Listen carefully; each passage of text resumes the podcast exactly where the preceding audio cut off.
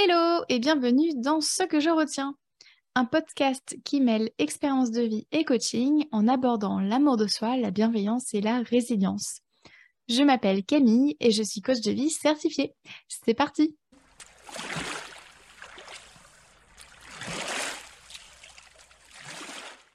Aujourd'hui, dans ce 18e épisode, je te raconte ce que je retiens de mon harcèlement. J'ai été harcelée de la première classe de primaire jusqu'à ma dernière année universitaire en France. Chaque année, on m'a fait la misère. J'ai eu le droit à des insultes quotidiennes, des violences physiques, de l'humiliation publique, du harcèlement en ligne, des rumeurs, etc. J'en ai souffert, j'en ai parlé, mais on m'a ignoré. Clairement, le système scolaire n'a pas pris ses responsabilités, pas plus que ma famille ni mon entourage. C'était lourd à porter, je me sentais seule, et isolée. On sautait de ma gueule en permanence. J'étais connue comme la victime. Surtout que j'ai passé, euh, euh, les... passé toute ma scolarité dans le même établissement, enfin en tout cas du CP jusqu'à la terminale. Alors un jour, quand un autre élève a commencé à se faire euh, victimiser, donc on va clairement poser le mot ici, quand il a commencé à se faire harceler, bah, j'ai moi aussi surenchéri en fait. Moi aussi, j'ai rigolé. Alors pas à chaque fois, mais ça m'est arrivé de rigoler plusieurs fois. Et moi aussi, je l'ai appelé avec ce surnom qui lui avait été si injustement et méchamment attribué. Alors, je ne l'ai pas fait non plus tout le temps, tous les jours, mais je ça m'est arrivé de le faire plusieurs fois. Et cette personne est restée six ans dans cet établissement à se faire appeler de la sorte euh, par euh, beaucoup, beaucoup d'élèves. Et, euh, et comme je disais, moi aussi, je l'ai fait. Alors, je ne l'ai pas fait systématiquement, mais je l'ai quand même fait. Et j'ai eu très honte de mon comportement pendant des années, et c'est d'ailleurs la première fois que j'en parle. J'ai longtemps estimé que je m'étais comportée comme une connasse, que finalement je n'étais qu'une menteuse, que je me disais victime alors qu'en fait je n'étais qu'une bourreau, qu'on ne pouvait vraiment pas me faire confiance, que j'étais minable comme celles et ceux qui m'avaient harcelée. Et puis, il y a quelques années, dans le cadre de mes études pour devenir enseignante en maternelle, on aborde les maltraitances et le harcèlement, et on voit l'impact que ça a sur le cerveau des enfants et les conséquences que ça aura chez l'adulte. Et là, j'ai compris. J'ai compris euh, nombre de mes comportements passés. Et ensuite, j'ai clairement entamé une thérapie, hein, parce que mes traumas refoulés sont tous ressentis ressortis d'un coup, pardon, et ça a été très violent. Et en fait, si je te raconte tout ça aujourd'hui, c'est pour te dire que je ne regarde plus mon passé de la même manière, je ne me juge plus du tout, comme je, me, comme je te l'ai rapporté en fait au début de cet épisode. En fait, lorsque j'ai cherché à comprendre ce qu'il s'était passé, le jugement s'est arrêté. Là, j'ai compris qu'à l'époque, j'avais eu besoin d'être acceptée, j'avais eu besoin d'appartenir à un groupe, j'avais eu besoin d'avoir une relation d'exister puisque j'étais rejetée et exclue à bien des égards dans mon cercle familial, scolaire, mais aussi à la danse. J'avais pas d'amis, c'était dur à vivre. C'était dur car en fait, on est des êtres sociaux. Y être rejeté, c'est potentiellement s'exposer à des dangers. Au temps de la préhistoire, être exclu du groupe, ça voulait dire survivre seul face aux éléments et aux animaux. Ça voulait dire mettre en péril la survie de l'espèce humaine. De fait, euh, bah, j'ai cherché à appartenir à un groupe. Et comment j'ai fait ça? Bah, En harcelant moi aussi j'ai compris que mon but n'était pas de faire du mal à cet élève. ça, je l'ai compris avec le recul, hein, que ce n'était pas de faire du mal à cet élève, mais bel et bien de faire partie d'un groupe, d'un groupe majoritaire. Et euh, est-ce que c'était bien euh, ce que j'ai fait? Euh, Non. Est-ce que ce que j'ai fait était dégueulasse? Oui, sans équivoque. Est-ce que j'ai été une connasse? Non. Pourquoi non?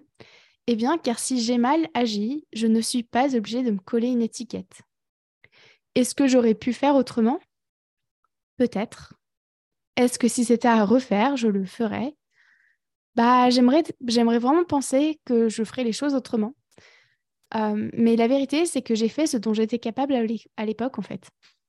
Et est-ce que je cautionne mes actes? Absolument pas. Mais c'est pas une raison pour m'en mettre plein la gueule en plus.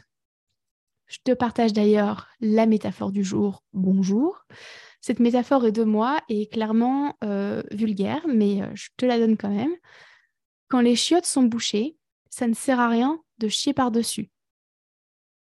En gros, vaut mieux comprendre ce qu'il s'est passé pour en arriver là, afin de débloquer la situation et éviter que ça se reproduise. Donc, je te la redonne parce que c'est très visuel et ça va te permettre euh, justement de, t'aider à dissocier les actes, de, de, ne plus juger et tes actes et ta personne en même temps. Donc, voici la citation, enfin la citation métaphore. Quand les chiottes sont bouchées, ça ne sert à rien de chier par-dessus. Voilà. Du coup, ce que je retiens de mon harcèlement, c'est qu'en condamnant mon comportement, rien ne m'oblige à me condamner avec. Autrement dit, j'ai le droit de désapprouver ce que j'ai fait, mais je ne suis pas obligée de me coller une étiquette pour autant, ou de m'enfoncer la tête sous l'eau. Et c'est important de comprendre la nuance. D'un côté, il y a les actes, et de l'autre, il y a mon identité, ma personne. Apprendre à distinguer les deux nous permet de défusionner les qualificatifs. En gros, on juge l'acte à défaut de se juger nous-mêmes. Parce qu'en fait, ça fait déjà mal, alors on n'a pas besoin de se rajouter une couche de tout ça. Hein. Ensuite, tu as le droit de t'auto-critiquer ou de te parler avec bienveillance. Euh, c'est un choix en fin de compte. Et euh, si l'autocritique, donc le fait de se dénigrer, de se rabaisser, de mal se parler, finalement est est, facilement accessible chez toi, sache que tu peux apprendre à te parler avec bienveillance. Et enfin, ce n'est pas parce que tu ne t'autocritiques pas que tu ne peux pas te remettre en question. En gros, euh, être dans la bienveillance envers soi, c'est aussi compatible euh, avec euh, la remise en question. Parce qu'en fait, on pourrait penser qu'en se jugeant, ça va nous permettre de ne plus faire les mêmes erreurs. Sauf que bah, en fait, ça fait l'effet inverse. Ça nous emprisonne dans une case. Tandis qu'en allant chercher la curiosité, on sort du jugement. Du coup, ça nous laisse la place de comprendre ce qu'il s'est passé. Et euh, je te renvoie d'ailleurs à l'épisode 3 du podcast qui était sur la curiosité ainsi qu'à l'épisode 13 sur les besoins. Tout ce dont je te parle aujourd'hui est valable pour ce que tu as fait et ou dit dans un passé plus ou moins proche tout comme pour des faits plus ou moins importants. Comme par exemple la fois où tu t'es dit que tu appellerais quelqu'un et que tu ne l'as jamais fait. Est-ce que pour autant tu es une amie de merde? Voilà, peut-être que c'était pas chouette de pas avoir tenu ta promesse ou ton engagement, mais ça ne fait pas de toi une connasse, une personne pas chouette, etc. etc. Enfin, je tenais à rajouter que personnellement, si je distingue, si je distingue pardon, les actes de la personne qui les commet, il arrive que je fasse des exceptions. Et euh, ces exceptions, je les fais volontairement. Euh, selon mon propre système de valeurs, les personnes qui commettent des crimes, bah, j'ai pas envie de distinguer leurs actes de la personne, clairement. J'ai pas envie, et d'ailleurs, je n'y arrive même pas. En mon sens, le fait de se remettre en question nous distingue de ceux et de celles qui se comportent mal d'un point de vue juridique euh, voilà, mais ce n'est que ma pensée, hein. elle est fausse, elle est subjective, tu as le droit de penser autrement. Euh, voilà, et je voulais vraiment faire ce point-là parce que pendant toute la rédaction de cet épisode, mon corps me disait Ah oui, mais les pédophiles, ah Voilà, donc non, clairement, je ne distingue pas les actes des personnes. Tu ne peux pas commettre un crime sans savoir. Point. Voilà, il y a toujours une intention. Et euh, voilà, encore une fois, ce n'est que ma pensée c'est subjectif, c'est faux, tu as le droit de penser autrement, ça fait quand même de toi une personne euh, normale. Enfin, quand je dis quand même, ça fait de toi une personne normale, humaine, et, euh, tu as le droit de penser ce que tu veux. Alors maintenant qu'on sait tout ça, voilà, maintenant qu'on a été voir un petit peu plus la théorie, comment est-ce qu'on met tout ça en pratique? Comment est-ce qu'on apprend à regarder le passé avec bienveillance finalement? Eh bien, finalement, je te propose aujourd'hui cinq pistes d'exploration. Tout d'abord, je t'invite à séparer les faits de ton interprétation. Donc, tu trouveras plus d'infos dans l'épisode 2 du podcast. Mais globalement, qu'est-ce qui s'est passé factuellement et qu'est-ce que tu en as pensé? Euh, Je ne vais pas rentrer dans le détail pour t'aider à séparer les faits de ton interprétation parce que je l'ai déjà fait dans l'épisode 2. Donc, n'hésite pas à aller l'écouter. Ensuite, je t'invite à te questionner. Alors là, je vais te, proposer quatre questions. Comment ai-je agi? Pourquoi j'ai agi comme ça? Donc, en gros, c'était la question derrière, c'est de quoi j'avais besoin? Euh, Comment je ferais aujourd'hui pour combler ce besoin? Et du coup, pourquoi je le ferais comme ça? Et ensuite, qu'est-ce que tu as appris? En tout cas, qu'est-ce qu'ai-je appris de cette situation? Troisième piste que je te propose, c'est de, c'est en fin de compte d'imaginer que tu parlerais à une personne que tu aimes. Qu'est-ce que tu lui dirais, en fait? Comment est-ce que tu peux adapter ce que tu lui dirais? Comment est-ce que tu peux te l'adapter à toi? De quoi est-ce que tu de quoi est-ce que oui, qu'est-ce que tu aurais besoin d'entendre finalement? Et le fait de faire cet, exercice-là, de projeter que tu parles à quelqu'un d'autre, à quelqu'un que tu aimes ou à un, à un ou une enfant, euh, ça va te permettre de te montrer que tu es capable d'avoir un regard bienveillant vers les autres en fait. Et c'est hyper rassurant pour le cerveau de savoir que tu sais déjà le faire et que c'est qu'une question de l'appliquer à soi. Et, euh, et, en général aussi, on est euh, plus souvent doux, douce, tolérante, bienveillante, sympa, polie avec les autres qu'on l'est avec soi. Et du coup, cet exercice est important pour te montrer que tu peux déjà avoir ces mots-là tournés vers toi. Ensuite, là, je vais te faire quelques propositions de pensée.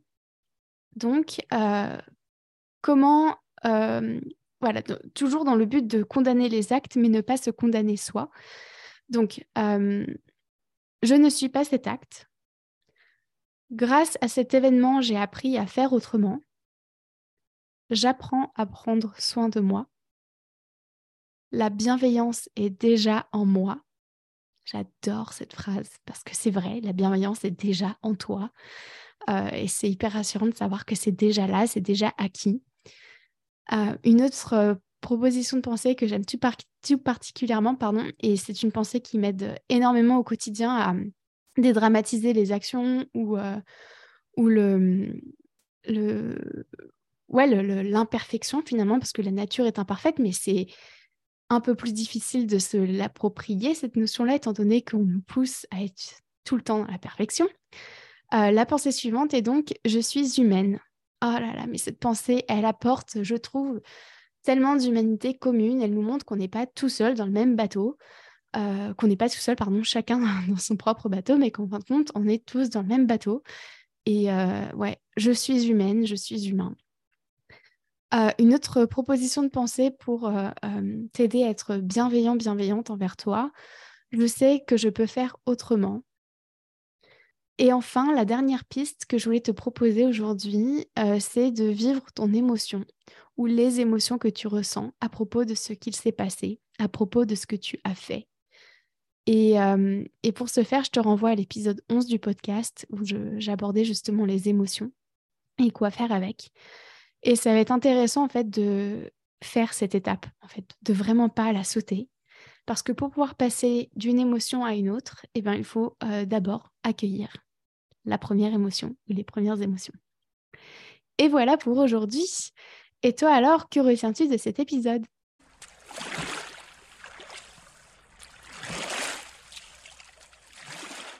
Merci à toi d'avoir écouté cet épisode jusqu'au bout. Si tu souhaites en savoir plus sur mon travail, rejoins-moi sur Instagram sur la page La Camille ainsi que sur mon site internet www.lacoachcamille.com. Prends soin de toi.